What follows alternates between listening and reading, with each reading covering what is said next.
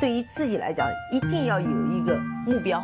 一个企业，它真的要对什么人负责任？嗯，要对社会负责任，嗯，对员工负责任，对股民负责任。这个三个责任，一个国家的发展，实体经济是永远是是顶梁柱。各位好啊，给你一个真实生动的格力电器，我们给的比你要的多。今天啊是二零二零年的十一月九号啊，是一个崭新的周一。今天呢，我们来分享一篇。文章啊，是梁孝永康写的，从高端家电看格力电器的自我突破。格力呢，已经进入了一个新的发展天地。这篇文章呢，在雪球很火，包括几个朋友也都推荐了给我。那我想，我还是给大家稍微的去分享一下，其中也掺杂了我自己的一些观点和一些插科打诨啊。在讲文章之前呢，我是希望各位先往下翻啊，看到。在节目信息里那张格力的周 K 线图啊，因为这一年呢也马上快过完了，我呢是从二零一九年的十月拉到了二零二零年的十月，那整整一整年，我也想帮大家提前的回顾一下格力这个一年来啊，整个从周 K 线来看它的一些变化吧。你看啊，从二零一九年十二月份，格力呢就开始一直的昂头向上，从五十五元的价格呢，一直呢通过七周的时间呢，就攀升到了格力的历史股价的最高点六十九点三六元。那么到了那个新高之后呢，它就一路的往下滑，从二零二零年的一月份。到二零二年的三月份，那从六十九块一直滑落到了四十七点二元，累计的跌幅呢超过了百分之三十。那么从三月份呢一直到了二零二零年的十月份，这七八个月呀，甚至说这一年呢，真的是磨人的小妖精，股价呢上上下下，下下再上。关键呢，这个时候隔壁的美的呢，股价是一骑绝尘，超过了格力五块。十块、十五块、二十块，市值呢从差不多三千多亿蹦到了四千亿，蹦到了五千亿，甚至在某一个时刻居然摸到了六千亿。你说，作为格力的投资者，是不是特别的心塞，特别的得需要一颗强大的心理呢？但是呢，呃，从十一月份呢，整个一个月的时间，格力的价格就从五十八九块一下子就蹦到了六十六七块。那所有在这一年的下跌和震荡，在这一两周的时间就全部被收复了。我相信，如果有人去关注一下比亚迪它的周 K 线，你看它从五十几块到一百八九十块的历程是怎么经过的？我觉得可以从这个上面可以学到一些我们如何对待这些相对质地还不错的公司股价的这种上下的起伏和变化。我相信，除了一些专业的知识之外呢，应对。股价的这种上下的心态的修炼，是我们投资者没有办法借助外力，只能够自己跟自己对话，自己呢跟自己较劲，直到有一天你告诉自己，我可以面对这种股价的涨跌，我面对一个好公司它的波动，我可以做到无惧波动，淡定持股的时候，那你告诉自己，这一刻你毕业了。最后呢，那个图上还有一个我打红框的小标记，各位可以去看一下。就是在这个价格下面，六十六块多的价格下面呢，已经有百分之九十九点三一的持有格力的投资者都进行了获利。那整个全市场的平均成本呢是五十七点零九元。那这个时候呢，一般的股价有两种变化和表现，它呢就可以一骑绝尘，因为上面没有所谓的套牢盘了嘛，就可以非常快的向上进行突破，六十块、七十块、八十块，不知道好吧？还有一种情况呢，就是。很多人呢，在格力上被磨的时间太久了，一旦解套之后呢，就会迅速的把它已经赚了一点点钱的股权呢，把它迅速的卖出来。那这个时候呢，就又会出现了一个可能刚刚创了一个新高就连续下跌的局面。但是这次我不做预测，但是我只给大家讲几个事实。第一个呢是格力和美的有一个对标的效应。第二个呢，我们看到从十月份到十一月份。外资和北上的资金真的是有一点点疯狂的，近乎于痴迷的在收集格力的股权。现在好像我看那个数据已经是被外资买到了百分之二十四这样的一个非常警戒的这样的一个线。那一旦这样的话，那整个。市场的情绪，包括整个国内的公募资金的情绪，有可能也会被带动起来。那如果让白老师自己做一个非常浅层次的愚昧的判断的话，我觉得这次格力应该是有一个比较好的向上突破的机会以及理由的。那这个是我算命啊，大家伙千万不要相信。我们下面就进入这篇文章的正文吧。那梁孝永康呢，他也是一个非常好的一个创作者，在雪球写了很多非常高质量的文章。那我们今天也通过这篇文章来去了解一下他的一些观点，对格力的啊。他说，格力的官网呢有一句话叫“格力电器呢已经从专业化的空调企业向多元化的高端家电和高端装备企业转型”，这是格力向公众的自我宣传，也是格力未来的战略定位。我曾经经常思考啊，一个人成长的上限是什么？作者说，他观察过很多身边的人，他们一辈子呢都是老样子，没有进步。即使呢有点小的事业，做点小生意的朋友。也一直停滞在那个小生意的规模，到了一定的水平呢，就没有办法继续去发展了。后来呢，他说他想明白了，除了外在的客观原因之外呢，更大的原因在于自我的突破。一个人停止了对自我的突破，他基本上就是那个样子了。他有一个朋友，生意五年呢没有什么大的进步，他想继续做大，但是呢始终找不到答案。通过跟他聊天呢，他知道了那个朋友的问题在于管理。他的自我管理能力很强啊，但是靠着自己和几个下属呢，每年能够赚几百万，每天加班加点，夜以继日。但是当公司发展到几十个人的时候呢，他的管理呢就展现出来一团糟的倾向。他不会带团队，也不会设计科学的公司制度，公司呢几乎乱成了一锅粥。这么多年过去了，那个公司啊还是老样子，没有改变，赚的钱和只有几个人的时候差不多。我说呢，当一个人不断往上走的时候，他就会碰到一些新的问题，需要他具备新的能力。如果你突破不了自己，那么你的事业的天花板就到这儿了。人如此，公司亦如此。格力呢，以前是一家专业化的空调企业，已经在空调领域呢做到了极致。对于一个企业来说，这已经是一个非常了不起的成就了。如果格力呢继续在空调领域深耕，我相信依然有成长的空间。即使呢未来走到顶了，只要空调这个市场还在，只要格力坚持把这个产品和服务做好，那么格力依然可以活得很滋润啊！其实一个企业做到这样也是极其优秀的，这需要在内部呢一直保持一个高效的管理和健康的文化。内部松散了、腐烂了，再好的外外部环境也没有用。但是呢，我们都知道，格力的追求呢不止于此，格力是一个自我突破型的企业。需要更大的舞台来实现自己的追求。那当空调做到了极致之后呢？格力一直在寻找新的领域，为未来长远的发展寻找更大的舞台。万科也是如此。房地产开发这个市场依然很大，依然很赚钱。但万科呢，从很久以前啊就开始探索新的舞台，打造基业长青的业务和文化。所以呢，万科的战略定位从房地产开发商到了。城乡建设与生活服务商转型，并且一步一个脚印的去践行。格力和万科啊，都是具有时代标志性的优秀企业。对于这样的企业呢，如果只是停留在过去的辉煌里，那么辉煌迟早会暗淡的。有更高的理想，不断的突破自己，追求更加出类拔萃的境界，诠释不断进取的企业和企业家的精神，承担更多的时代责任，才是值得真正的尊敬。在作者呢五年前开始投资格力的时候呢，格力呢已经在开始寻求突破了。他做了很多的尝试，有失败的，也有成功的。走到现在，格力呢基本上已经知道了自己该往什么方向走了，向多元化和高端家电、高端装备的企业去转型。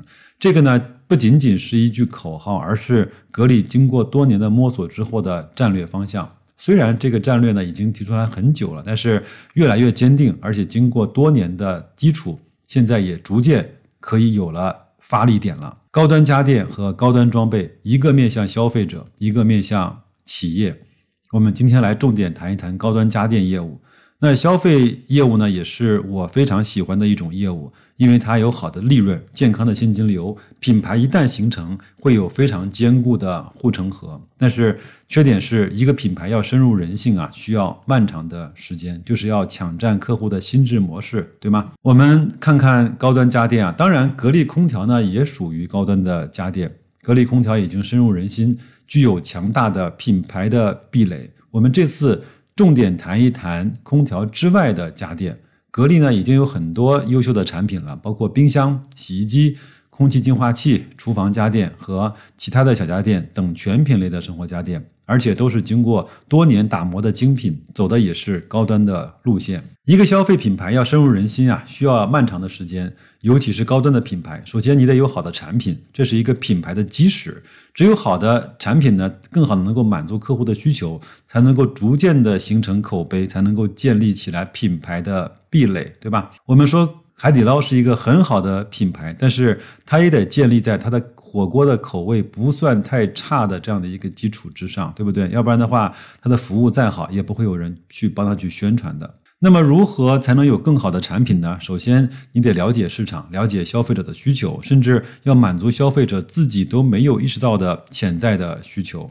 然后呢，你要有强大的研发力量，不断的精益求精，把产品打磨到极致。这还需要更强大的生产能力。只有强大的生产能力呢，才能够把实验室的研发成果啊，大批量的做成产品，并且严格把关，保证产品的质量。但是这几个方面的能力呢，都不是一下子都能具备的。格力这些年也是在一步一步的加强。格力的研发团队从几年前的几千人到现在的一点五万人，因为研发很多新的产品，研发队伍呢必须加强。而且格力啊都是自我的培养人才，团队呢有很高的文化认同和归属感。格力作为制造业的标杆啊，生产能力和对质量的控制一向是其强项的地方。但之前呢只局限在空调的领域。格力的高端家电起步的比较晚，小店呢从二零一五年才从格力集团呢接手过来，真正发展也就是这几年的事儿。在这之前呢，并没有太大的生产能力。经过这几年投资建设呢，目前在中山、宿迁、石家庄有了生产基地，更大的成都、洛阳、长沙的基地也快落实生产了。这几个基地啊，总投资超过了一百五十亿，具备了很强大的生产规模。可以看到，格力呢在发展高端的家电产品上的决心是非常非常大的。格力有着几十年的空调生产和管理经验，对质量的把关和高标准的要求呢，融入了格力的企业文化。这种生产的经验和企业文化呢，会让格力呢生产高端家电有着极大的优势。比如，格力在疫情期间，通过几十天就研发出来了可以消灭。新冠病毒的空气净化器猎手啊，并且马上能够大量的生产出来。包括这次的股东大会呢，董明珠也说，光在南京的直播一天呢就卖出了一万八千台。这种的快速的反应能力和强大的生产能力，不是一般的企业能达到的，彰显了格力强大的研发和制造的能力。有了这种实力啊，才能够打磨出好的产品，才能够撑起一个高端品牌的基石。格力的电饭煲啊，应该是格力首先打磨出来的精品高端家电，也只是小家电的一个突破口。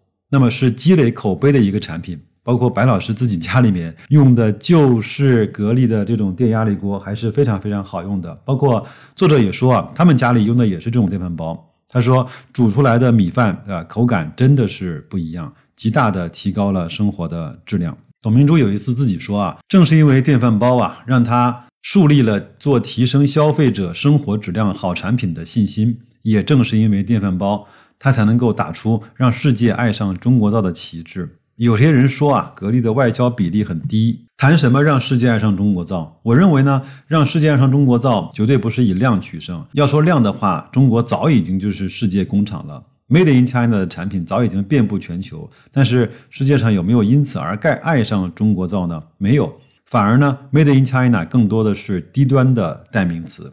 格力呢之所以外销低呀，很大原因在于格力坚持用自己的品牌，而不是贴牌生产。即使是只有一个外国人用了格力的电饭煲，提升了生活质量，觉得中国产品真的不错，那么他也会因此。对中国制造的印象呢有改观，慢慢的用的人多了呢，就会形成口碑，这样才能够让世界爱上中国造。时至今日啊，格力的好产品已经远不止电饭煲了，那大到冰箱、洗衣机，小到茶壶、榨汁杯啊，都是精品，都能够极大的提高消费者的生活质量。但是产品做出来是一回事儿，卖出去又是一回事儿。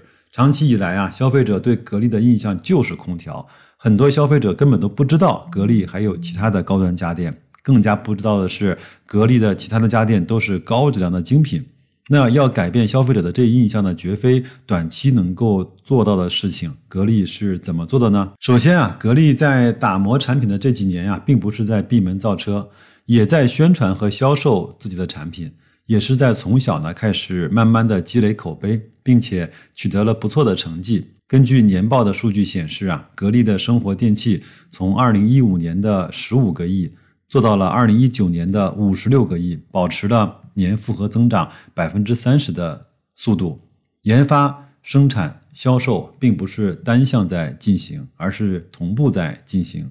那产品呢，只有研发出来的小批量生产，投入市场呢去试探，然后根据市场的反应呢，进一步的去改进产品、改进生产线、改进营销的策略，销售慢慢扩大，继续建工厂，扩大生产规模，完善生产的销售和模式，进一步的产出新品，不断的循环。这样呢，才能够打造一个好产品的基础。格力呢，用了几年的时间，通过这样的方式打造了很多好产品的基础，在产品、技术、生产管理和销售都有了沉淀。此时的格力啊，需要一个全面的推广来扩大战果。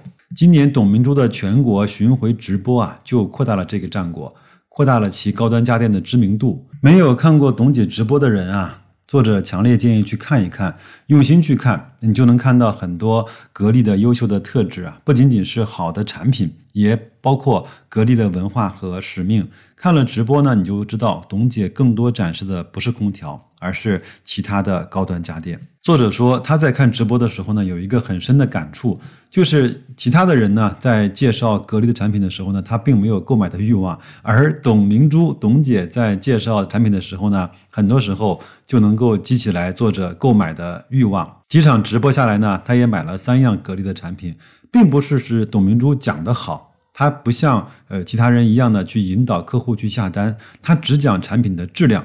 自己的使用体验，包括分享研发团队研发这个产品的时候呢，呃，有的一些小故事等等，这样呢，你就明显能够感受出来，他说每一个产品的时候，就有点像一个母亲啊，诉说自己孩子一样的充满感情、充满信心啊。呃，我相信这是一种真实的感情流露，是装不出来的。他相信自己的产品，他爱自己公司的产品。我相信这种感觉呢，不仅我能感觉到。指的是作者啊，那其他看直播的人呢，也能够有感受。你有没有下单，并不是最重要的，只要有人看了，就有人能够感受到这种东西，就记住了格力原来还是有很多的高质量的其他家电的，并且呢，对格力踏实做产品的文化留下了印象。这是一种深度的宣传，能够给消费者信任感。全国很多场直播弄下来之后呢，这种宣传会对无数的潜在消费者留下来记忆。而且来看直播的人都是基本上对格力的产品有兴趣的潜在消费者，这种宣传啊对象非常精准，我相信会对格力的高端家电的生产或者是呃扩大规模产生非常大的营销的效果。看直播的时候呢，有些消费者就买了，这就成为了客户，为产品呢进一步积累了群众的口碑。更多的消费者是没有买，但是他们都知道格力这些好产品以后有可能会买，这就更有价值了。很多人关注的是直播卖了多少亿的产品，但是我觉得更重要的是直播让更多的人知道知道了格力的好产品，在他们的头脑中留下了好的印象。因为大多数人呢只知道格力的空调。格力呢，投资了一百五十个亿新建的三个新的高端家电生产基地，已经准备就绪，让战果的扩大其实没有了后顾之忧。但是不要认为啊，机场直播就能够让全国人民知道格力的好产品，就能够一下打开销量，这不现实。格力的高端家电呢，如果有一百步要走，现在充其量走了不到十步，直播呢，只是又快速的向前走了几步而已，离一百步还差得很远。那么还要多久啊？至少得二十年吧。是不是太久了呢？太久并不是坏事儿，而是好事儿。因为格力做高端家电和高端装备，是为了长远的开辟新的领域，这两个领域都非常大，足够格力呢再去继续的发展二十年。那如果几年就干到了，那还叫什么长远发展呢？那格力呢做的是高端家电，所谓的高端，不但的是质量好，而且超出了一般人的基本需求，价格呢也超出了一般人的消费水准。比如说空净啊，现在大部分人的精力呢。经济实力啊，没有达到买空气净化器的水平，他们也不会买。比如说，呃，一千块以上的电饭煲，虽然呃煮的饭很好吃，但是很多人的能力呢，也就会只去买那个几百块的，都是煮饭，呃差不多就行了。那人更高的需求，人更高质量的生活的追求呢，是要经济能力的不断强大之后才会产生的。那我觉得最近这个消费的升级也好，包括。国家也推动家电的以旧换新，包括整个内循环也好，这些事情都会慢慢的体现在这种高端的消费家电上的一些表现的。那我们继续啊，正因为如此呢，这才是一个有巨大发展潜力的市场。因为中国的经济呢在不断的发展，人们对生活的质量要求越来越高啊。想想看，二十年前有谁买得起空调呢？现在空调已经是很普及的一个产品了。我们看到啊。格力的高端家电的毛利率啊，并不是太高，净利率呢也不高，因为现在在规模小和研发、生产、管理各种成本呢摊销不下来的这种情况下，自然是没什么利润的。那如果规模大了，各种边际的成本呢也会降低。那收入增长的同时呢，利润也会更快速的增长。现在很多人呢总是用现在的家电规模来推测格力高端家电的发展上限，而随着消费水平的提高，未来肯定有更多的家电来满足消费者越来越多的需求，而且消费者呢也会有越来越多的品牌的意识。用好的产品啊，提高生活质量是很多人，甚至说是每一个人的追求。只要你呢以消费者为中心，做到能够满足消费者的需求，这个市场的潜力远不是现在能够去想象的。所以我说，这个领域足够的大，也足够的长，也足够格力呢再发展二十年。很多人看到的是格力今年股价不涨，业绩的下滑，格力遇到的只是短期的阵痛。